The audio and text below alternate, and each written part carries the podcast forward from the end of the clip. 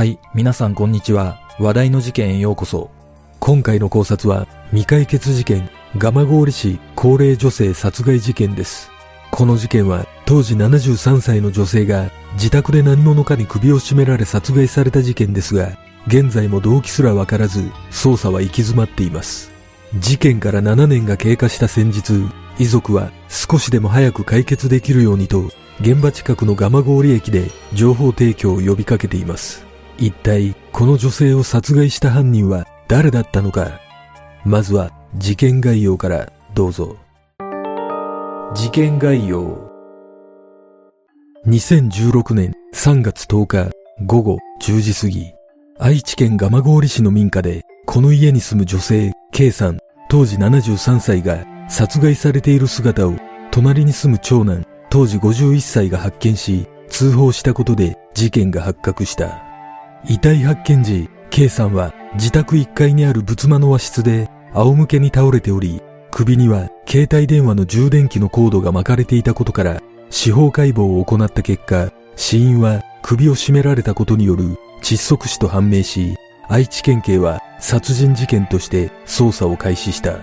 その後の調べで室内には物色されたような形跡はなかったが、K さんの財布から紙幣が見つからなかったため、強盗目的による場当たり的な犯行の線が強いとみて捜査を進めたが、有力な物証などはなく、目撃情報もなかったことから当初から捜査は難航した。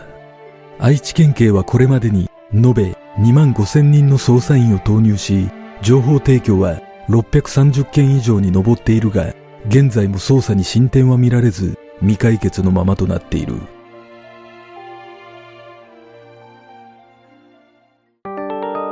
事件の経緯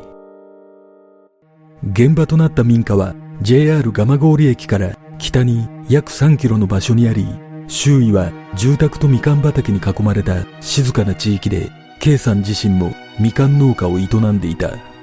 事件当時、K さんは同じ敷地内にある棟続きの2世帯住宅の本宅で一人暮らしをしており、渡り廊下で連結された別宅には長男夫婦が住んでいたが、長男は中国に出張中だった。3月9日午前8時頃、K さんは別宅に住む長男の妻、当時51歳が出勤するのを見送っている。同日午前10時30分頃、K さんは毎月9日に近所の寺で行われる度胸に参加しており、この日は姿を見せなかったとされているが、昼前に近所の主婦、当時73歳が農作業姿の K さんに会い、収穫したキャベツをもらったとの情報がある。同日昼頃、長男の妻は昼食をとるために職場から一時帰宅し、普段と同じように K さんと一緒に食事をするため呼びかけているが、応答がなかったことから、この日は一人で昼食を食べている。同日夕方、近隣住民の一人が K さんと立ち話をしたとの証言があるが、記憶が曖昧な部分があり、信憑性が疑問視されている。翌3月10日午前6時頃、長男の妻が九州に旅行に行くため家を出ているが、K さんが見送りに来ることはなく、この日の朝刊も取り込まれていなかったという。その後、長男の妻が旅行先から自宅に電話をしても K さんと連絡が取れなかったため、長男が急遽帰国することになった。同日午後10時過ぎ、帰宅した長男が K さんの遺体を発見した。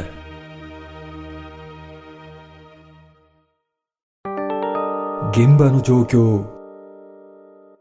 実は遺体発見時、長男が K さん宅を訪れた際、玄関は施錠されており、普段から施錠することがなかった長男宅からつながる通用口のドアも施錠されていたため、施錠されていないトイレの窓から室内に入り、K さんの遺体を発見しているが、長男の妻が10日朝に外出する前にも通用口のドアが施錠されているのに気がついており、その時は違和感を覚えたという。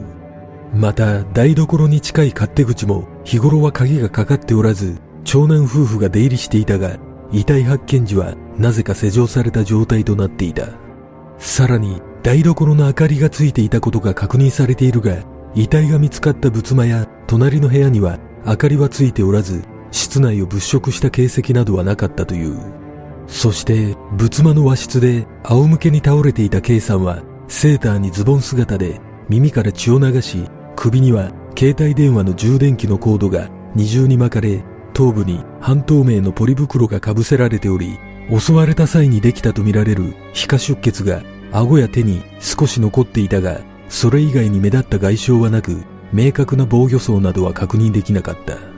その後の調べで遺体が発見された仏間の隣にある今から K さんの遺体を引きずって移動させたような血痕が見つかり、今の窓ガラスの鍵部分が拳台に割られていたことから犯人はこの窓を侵入と逃走に使ったとみられている。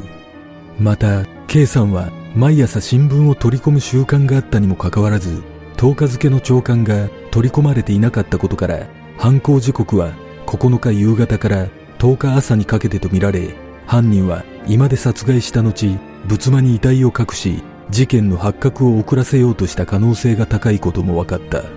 愛知県警はこれらの現場検証をもとに捜査を進めたが、K さんに目立ったトラブルは確認できず、有力な物証や情報などもなかったことから、現在も犯行動機さえわからないままとなっている。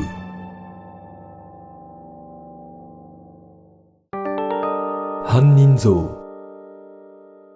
この事件ははっきりとした動機が判明していないことから犯人像についても様々な見方がある。実は犯人が侵入したとみられる1階今の窓ガラスはガラスの割れ方などからマイナスドライバーのような工具が使用されたとみられており空き巣の手口によく似ているとの指摘がある。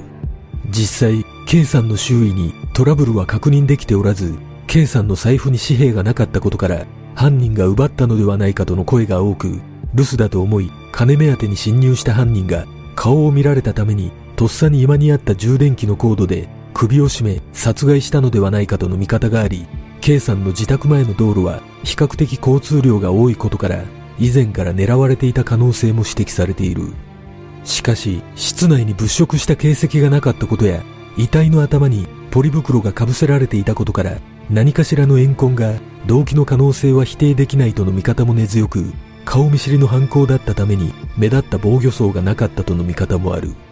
また事件の発覚を遅らせるために遺体を移動させ逃走に使った窓以外は全て施錠するなど犯人は以前から住宅の間取りを把握しているとも取れる行動をしていることから顔見知りによる可能性が高いとの見方がある。一方で犯行動機が怨恨だった場合凶器をあらかじめ準備していないことに違和感を覚えるといった声もあり顔見知りであればわざわざ窓から侵入する意味もわからないとの見方もある。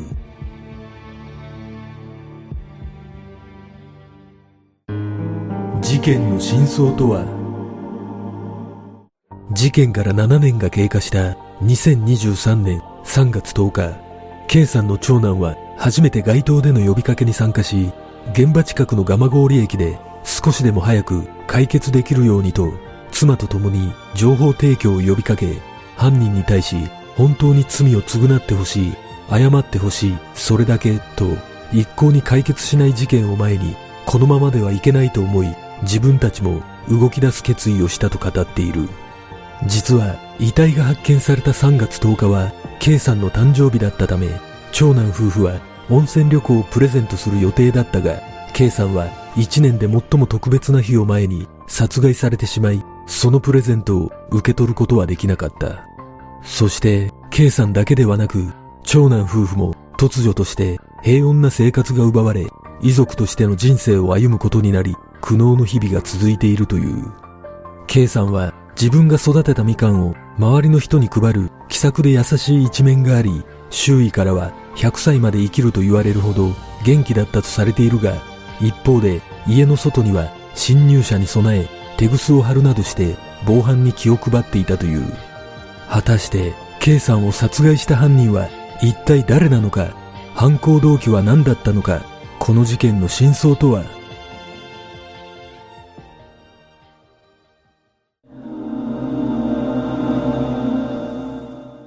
この事件ははっきりとした動機が解明されていないことから犯人像の絞り込みはかなり難しい印象があります。また、動機だけではなく犯行時刻についてもあやふやな部分があり、9日の夕方に K さんと立ち話をしたとの近隣住民の証言が間違いだった場合、9日の朝に長男の妻が外出した時間から10日の夜に発見されるまでの長い時間が空白となるため、犯行時刻から犯人を割り出すことも困難だと感じます。そして私が現場の状況で気になる点は、殺害された K さんの頭にポリ袋が被せられていたという点です。おそらく犯人は凶器を準備していなかったため、計画的な殺意はなかったと思われますが、どのような理由でポリ袋を被せたのか非常に気になります。仮に犯行後に被せたとすれば、遺体の顔を見るに忍びない思いからの行動とも取れるため、犯行動機は強盗目的ではなく、顔見知りによる怨恨の線が浮上します。愛知県警は、K さんの交友関係にトラブルはなかったとしていますが、現場の状況的には空き巣狙いの犯行のようにも見えるため、決めつけ捜査が先行していたのであれば、もう一度徹底した交友関係の洗い出しが必要なのではないでしょうか。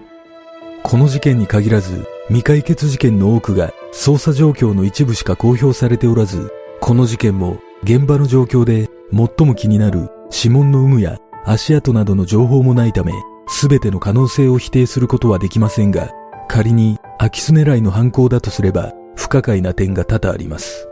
長男夫婦の話によると、日頃から勝手口の鍵は開いていたとされているため、なぜ犯人は窓を破って入ったのかという疑問が生じます。また、室内に物色した形跡がないことにも疑問を感じるとともに、空き巣狙いだとすれば、棟続きの2世帯住宅に侵入するのはどこに誰がいるのかわからないため、リスクが高いような気がします。仮に家族構成や行動を事前に把握した上での犯行であれば、金目のものがありそうな長男夫婦の家に侵入していないことも不可解だと感じます。このように犯人像を空き巣狙いに仮定すると不可解な点が多いことから、この事件はやはり顔見知りによる犯行の線が強いのではないでしょうか。これは私の想像ですが、この事件は K さん宅を訪れた何者かが突発的な殺意を抱き、その場にあった充電器のコードで K さんの首を絞め殺害した後、外から窓を割ることで空き巣狙いに見せかけ、さらに発覚を遅らせるために遺体を移動させた上、通用口や勝手口の鍵を閉めたような気がします。仮に現場検証によって室内から犯人と思われる怪しい指紋が検出されていないとすれば、指紋が検出されても怪しまれないような K さんとかなり身近な人物が犯人像として浮上します。そして遺体を持ち上げずに引きずって移動させていることからもしかしたら犯人はあまり力のない女性だったのかもしれません皆さんはどんな考察をするでしょうか？